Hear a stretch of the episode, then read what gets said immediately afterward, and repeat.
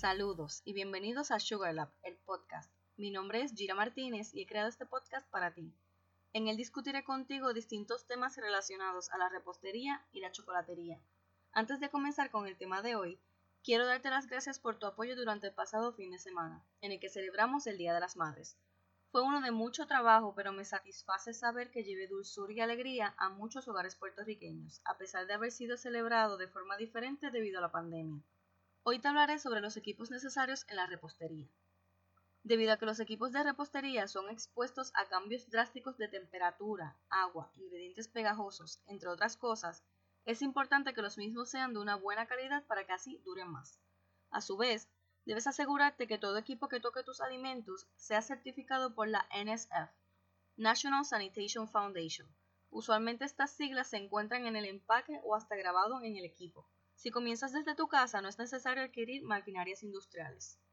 Los equipos esenciales para trabajar diariamente son una batidora eléctrica de mesa como la KitchenAid o una batidora de mano, una nevera adicional, esto es, si tienes un volumen de venta alto, como por ejemplo, más de 10 bizcochos en un fin de semana, un horno calibrado, una estufa o cocina como se le conoce en otros países latinoamericanos, y una mesa de trabajo ya sea en madera o en stainless steel. Además te recomiendo que tengas un tablillero o estante para que puedas organizar mejor tus ingredientes. Ahora bien, hay muchísimos equipos de mano los cuales son indispensables a la hora de preparar nuestros deliciosos postres. A continuación te mencionaré los más que utilizo.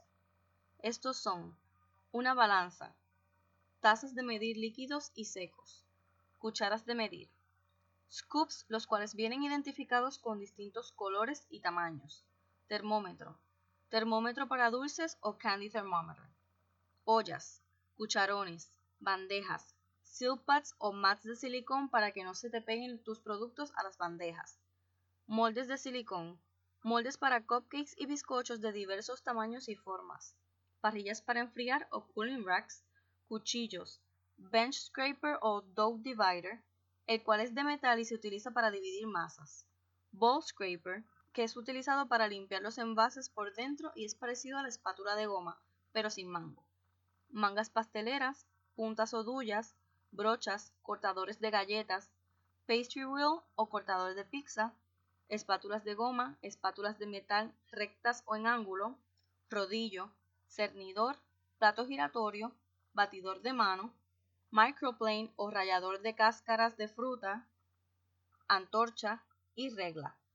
Depende de tu especialidad, debes añadir o eliminar materiales de la lista.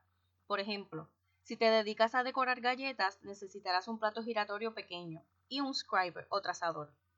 O si elaboras bombones de chocolate, necesitarás una piedra de mármol para temperar el chocolate. Espero hayas disfrutado y aprendido mucho en este corto pero muy informativo episodio. En el próximo episodio te hablaré sobre los fundamentos de la repostería. Y recuerda, Únete a esta aventura para juntos crear una dulce química entre la repostería, tú y yo. Hasta la próxima.